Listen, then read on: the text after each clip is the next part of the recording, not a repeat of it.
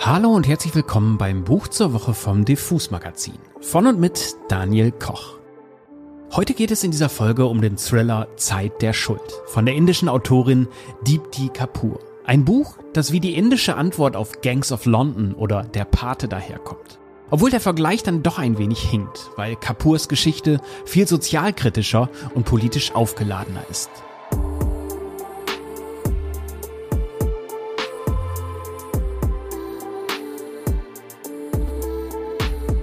Aber der Reihe nach. Zeit der Schuld ist Anfang März im Blessing Verlag auf Deutsch erschienen. Übersetzt wurde der Roman aus dem Englischen von Astrid Finke. Deepti Kapoor erzählt darin die Geschichte des reichen, fiktiven Vadya-Clans, der von Delhi aus operiert und dank Korruption, organisierter Kriminalität und guten Verstrickungen in die indische Politik zu den reichsten und skrupellosesten Familien des Landes zählt. Was ihren epischen Roman dabei so fesselt macht, ist vor allem die Art, wie sie von diesem Clan erzählt. Und wie sie nicht im Reiz verfällt, Verbrechen und Reichtum zu glorifizieren, sondern Charaktere gewählt hat, die auf verschiedene Weise mit diesem Clan verwachsen sind. Das Buch beginnt mit einer sehr starken Szene, die man lange nicht aus dem Kopf bekommt. Ein SUV rast durch das nächtliche Delhi.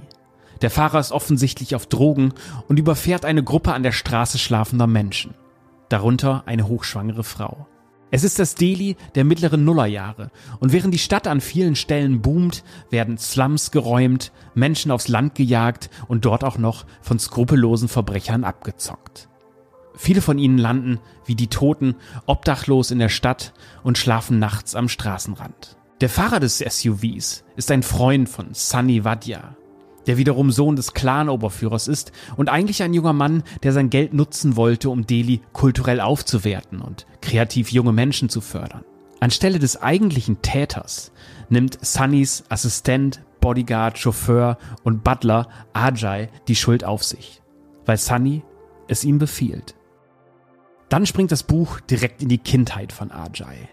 Deepti Kapoor erzählt einen dramatischen Lebenslauf, der von früher Gewalt, Kinderarbeit und Ausbeutung geprägt ist.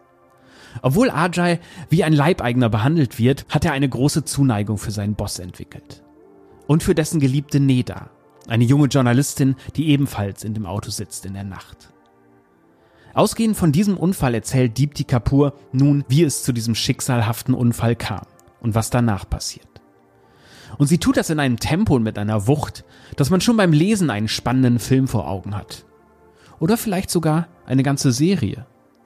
Kein Wunder, dass genau das gerade schon mit ihrer Beteiligung in Arbeit ist.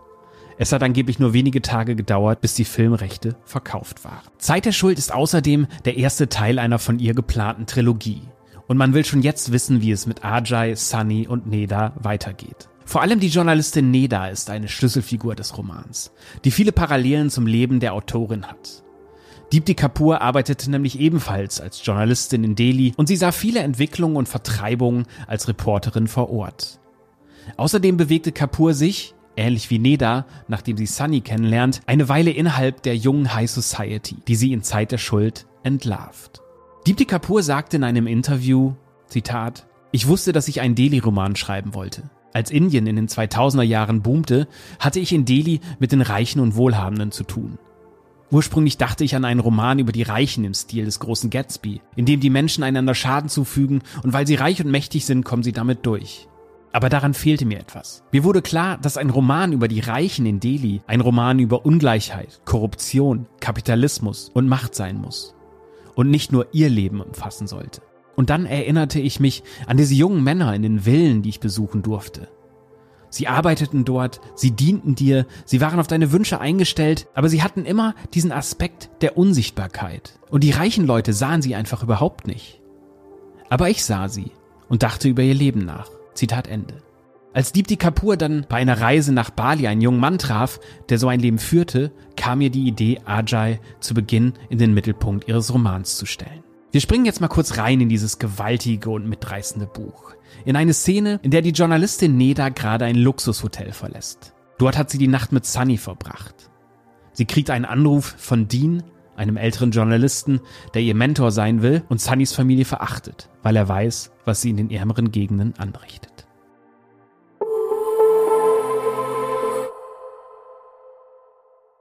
An jenem Morgen verließ Neda das Hotel kurz nach 7.30 Uhr. Sie war auf dem Weg zur Arbeit, um sich vor der Arbeit umzuziehen, als Dean anrief. Erst hob sie nicht ab. Es konnte bestimmt warten. Aber Sekunden später rief er noch einmal an, atemlos. Wo bist du? Ehe sie antworten konnte, sagte er, du musst sofort zum Lajmi Camp. Jetzt? Heute Morgen wird abgerissen. Die Bulldozer sind schon da. Der oberste Gerichtshof hat gerade einen Bescheid geschickt. Ist gut. Du musst darüber berichten. Ich schaffe es nicht rechtzeitig. Ich bin in Mirut. Jetzt sofort? Ja, jetzt sofort. Seit Monaten gab es Proteste wegen des Lajmi Camps. Gerichtliche Anordnungen gingen hin und her, aber jetzt rückten die Bulldozer an. Es stimmte. Ein Abbruchtrupp war bereits vor Ort. Der zuständige Beamte verkündete, die Arbeiten begännen, sobald er seinen Tee getrunken habe. An dieser Stelle solle ein Markt entstehen. Einige Bewohner des Geländes traten hastig in Aktion, versuchten, ihre Existenz zu retten, nahmen ihre eigenen Behausungen Stück für Stück auseinander. Andere packten nur Taschen voller Habseligkeiten, überließen die Hütten der Zerstörung. Nachts hatte es kurz geregnet, jetzt war es heiß und schwül. Viele Männer waren zum Arbeitsmandi gegangen und ihre Häuser somit unbewacht. Sie hatten den Drohungen keinen Glauben geschenkt oder sie konnten sich nicht leisten, sich den Tag freizunehmen. Neda kam in dem Moment an, als der Beamte seine Ankündigung machte. Sofort wurde sie von einigen Bewohnern des nahegelegenen Wohnviertels bedrängt. Ein rechtschaffener Büroangestellter mit seinem dicken Labrador wollte unbedingt etwas zu Protokoll geben. Er sei Aschok vom Anwohnerwohlfahrtsverband. Alter 39. Schreiben Sie das auf. Diese Leute sind ein Ärgernis, eine Plage. Sie verdrecken die Stadt. Sie bringen uns die Kriminalität. Sie verrichten ihre Notdurft in Gärten. Schreiben Sie das auf. Wir haben eine Mauer gebaut, aber Sie haben ein Loch gegraben. Das benutzen Sie nachts als Durchgang. Es wird höchste Zeit, dass Sie verschwinden. Warum sollten Sie dafür belohnt werden, dass Sie öffentlichen Grund besetzen? Die Welt sieht zu. Schreiben Sie das auf. Er beugte sich über ihren Block, während sie das notierte. Eine rundliche, abgekämpfte Frau aus der Jugi hörte mit an, was er sagte. Ich bin Reka. Schreiben Sie das auf. Wir haben geholfen, eure Häuser zu bauen. Wir haben euer Essen gekocht. Wir haben nachts eure Häuser bewacht. Wir haben Diebe verjagt. Und ihr macht sowas. Sein Hund begann sie anzubellen. Ohne Vorwarnung wurden die Bulldozer angelassen. Menschen begannen zu schreien, hin und her. Und ihr macht sowas mit uns? Wo sollen wir hin? Wer wird jetzt für euch arbeiten?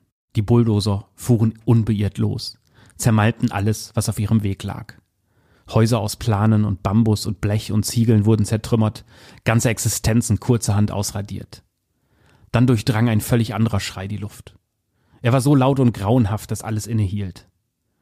Die Bulldozer verstummten. Polizei und Bürger stürmten dorthin, wo der Schrei hergekommen war, dem letzten halb eingerissenen Haus. Aschoks Hund bellte weiter. Eine junge Frau in zerfetzten Lumpen wurde von den Trümmern weggezogen heulend und jammernd. Männer gruben hastig im Schutt, aber es war zu spät.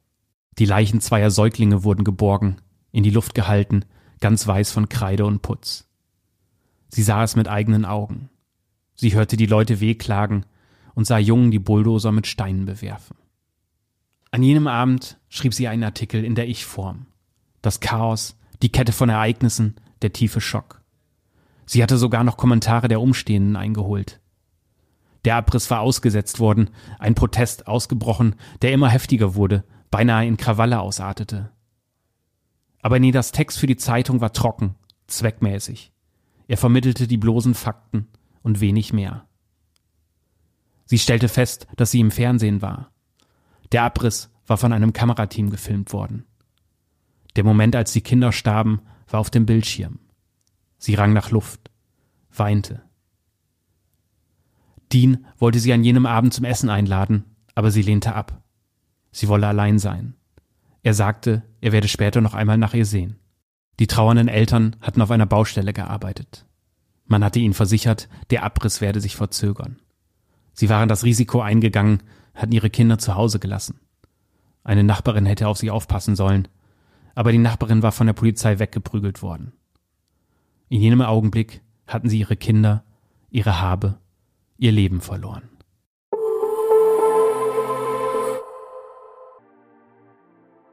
Das war ein ganz kurzer Blick in den fast 700 Seiten starken Roman von Deepti Kapoor, Zeit der Schuld. Ich habe diese Szene gewählt, weil sie sehr gut zeigt, wie Zeit der Schuld mit diesem sozialkritischen, fast journalistischen Ton arbeitet. Es ist aber nur eine Facette des Buches. Kapoor kann ebenso mitreißend Action-Szenen schreiben brutale Stories aus Ajas Zeit im Gefängnis erzählen, die Liebesgeschichte zwischen Sunny und Neda ausleuchten und die dunklen Machenschaften des Weider-Clans dokumentieren. Wie sich das für ein Epos gehört, gibt es in ihrem Buch aber auch einige Figuren, die fast larger than life wirken. In ihrer mysteriösen Bösartigkeit oder mit ihrem überirdischen Charisma.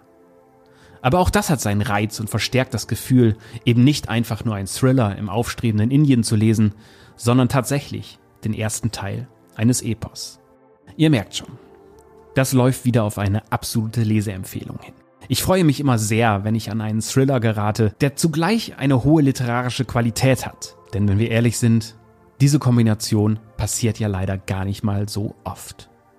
Zeit der Schuld von Deepti Kapoor kam, wie anfangs schon gesagt, im Blessing Verlag raus. In der Übersetzung von Astrid Finke. Tja, und damit bin ich schon wieder am Ende der heutigen Folge. Das war das Buch zur Woche beim Diffus Magazin. Mein Name ist und bleibt Daniel Koch und ich sage Tschüss und bis zum nächsten Buch.